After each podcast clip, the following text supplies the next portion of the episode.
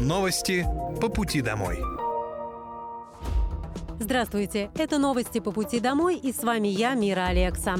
Пока вы добираетесь до дома за рулем своего автомобиля, на пассажирском сиденье или в общественном транспорте, я расскажу вам о том, что произошло сегодня в Подмосковье, в России и в мире.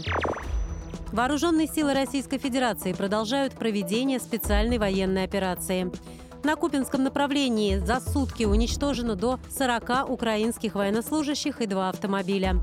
На Краснолиманском направлении уничтожено свыше 100 украинских военнослужащих, боевая машина пехоты, две боевые бронированные машины, боевая машина РСЗО «Град», самоходное орудие «Нона-С» и две гаубицы Д-20.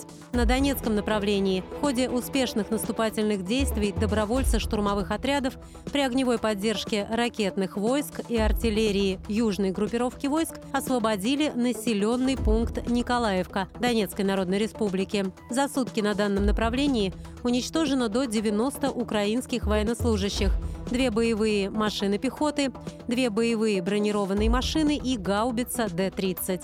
Кроме того, в ДНР уничтожены склад с артиллерийскими боеприпасами ВСУ и хранилище топлива для военной техники. На Херсонском направлении в ходе контрбатарейной борьбы за сутки уничтожены боевая машина РСЗО «Град», самоходная гаубица «Акация», самоходная гаубица «Гвоздика», а также гаубица Д-30. Кроме того, в районе города Очаков Николаевской области поражен склад боеприпасов ВСУ. Средствами противовоздушной обороны за сутки уничтожены 4 украинских беспилотных летательных аппарата и сбито 15 реактивных снарядов системы залпового огня «Хаймарс». Железнодорожное сообщение продолжают развивать в Подмосковье. Его оснащают новыми поездами, строят новые вокзалы и пересадочные пункты. Прилегающие к железнодорожным вокзалам и станциям территории в Московской области следует защищать от неправомерного пересечения, заявил глава региона Андрей Воробьев на оперативном совещании с руководящим составом областного правительства и главами городских округов. Вы знаете, что в Подмосковье Москве при поддержке президента активно развивается пригородное железнодорожное сообщение. Причем оно оснащается самыми современными поездами, платформами, вокзалами, пересадочными узлами, пунктами. И интенсивность движения у нас в столичном регионе безусловно рекордная и, наверное, одна из э, самых заметных в мире большой мегаполис, который требует очень внимательного развития инфраструктуры. И ЖД-сообщение удобное и важное средство передвижения на общественном транспорте. На прошлой неделе в лесном городке мы открыли очередную станцию. Затем вместе с жителями поехали до Апрелевки и имели возможность пообщаться на самые разные темы. И затем, проехав 5 или 6 остановок, вышли на современном железнодорожном вокзале, комплексе, с лифтами, с эскалаторами, с удобным местом ожидания поездов. Однако обратили внимание, что несмотря на всю инфраструктуру, которая создается, все-таки часто, особенно молодые люди, часто в наушниках, в капюшоне, стараясь выбрать короткий путь, рискуют жизнью. Мы с вами поднимали эту тему, и спасибо РЖД, они активно вместе с нами реализуют программу, которая предполагает защиту от таких пересечений 6-8 полосных э, железнодорожных путей но манит э, или привычка, или желание сэкономить. И даже у нас перед глазами, а, несмотря на то, что есть современный комплекс, даже по ступеням ходить не надо. Молодые люди, а именно таких мы видели, по натоптанной тропинке пересекают железнодорожные пути. Вы знаете, что президент особое внимание и один из указов предполагает активные, а, умные меры по недопущению дорожно-транспортных происшествий. Сначала, безусловно, это были дороги, и снижение смертности нам удается каждый год благодаря эффективным мероприятиям, благодаря работе с ГИБДД, с э, населением. Вот э, железнодорожный транспорт – это очередной вызов – в августе и в сентябре мы откроем еще два МЦД, МЦД-3 МЦД-4.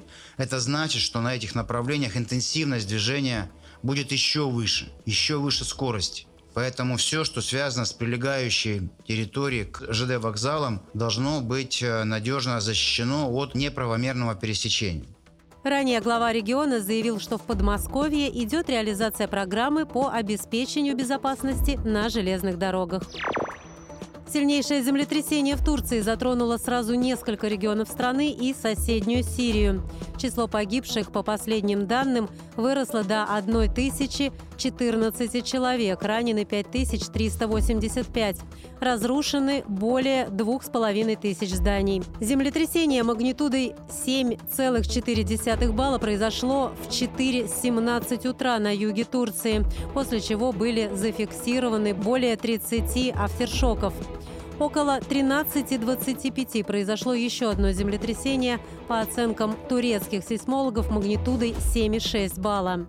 Также сообщалось о разрушениях в нескольких регионах Сирии, где погибли более 400 человек, пострадали почти 1300. Подземные толчки ощутили и в столице Ливана Бейруте, на севере Ирака и в столице страны Багдаде. Президент России Владимир Путин направил соболезнования президенту Сирии Башару Асаду и президенту Турции Реджепу Эрдогану в связи с землетрясением в САР и в Турции и выразил готовность оказать содействие в ликвидации последствий. В Московской области создали удобный чат-бот в Телеграм для расчета размера пособия, положенного той или иной семье. Результат можно получить, ответив всего на 7 простых вопросов. Самостоятельно понять, положена ли выплата и в каком размере, бывает довольно сложно. Раньше для такого расчета нужно было учитывать более 40 условий и критериев, так что разобраться без посторонней помощи представлялось практически невозможным. В новом чат-боте ответы на вопросы займут у пользователя всего около 7 минут, и он сразу получит результат с размером пособия. А после этого сможет может тут же перейти на портал госуслуг и подать заявление на получение средств. Кроме того, бот дает необходимые подсказки. Ранее губернатор Московской области Андрей Воробьев дал поручение своевременно информировать жителей о предоставлении услуг по поддержке семей с детьми. Губернатор отметил, что главной задачей является всеми технологичными способами довести информацию о том, что работает МФЦ и удобный Telegram-бот для своевременного информирования населения о получении единого пособия. Восемь новых предприятий начнут работать в Подмосковье в рамках программы импортозамещения. Общий объем инвестиций по всем проектам насчитывает около 40 миллиардов рублей. В рамках госпрограммы, в частности, будет запущен завод в Истре по производству заменителей грудного молока расширится и кондитерская фабрика «Победа». Весной в Сергиевом Посаде начнет работу большой федеральный проект по созданию птицеводческого комплекса и селекционно-генетического центра по выращиванию кросса кур мясного направления «Смена». Планируется, что проект будет запущен 30 марта. По итогам ввода всех предприятий в работу в Подмосковье рабочими местами будет обеспечено более трех тысяч человек. Ранее губернатор региона Андрей Воробьев отметил, что власти Подмосковья готовы поддерживать предпринимателей, которые решили заниматься бизнесом на территории области. Они могут получить земельные участки бесплатно или со значительными скидками, компенсации на развитие инфраструктуры. Пилотный проект с применением технологий искусственного интеллекта для отслеживания бездомных собак впервые в России реализуют в Подмосковье к июлю 2023 года.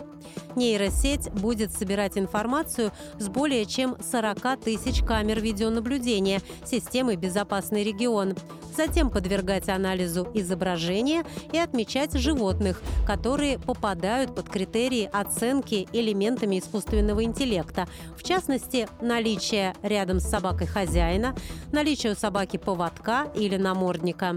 Информация будет передаваться для организации отлова.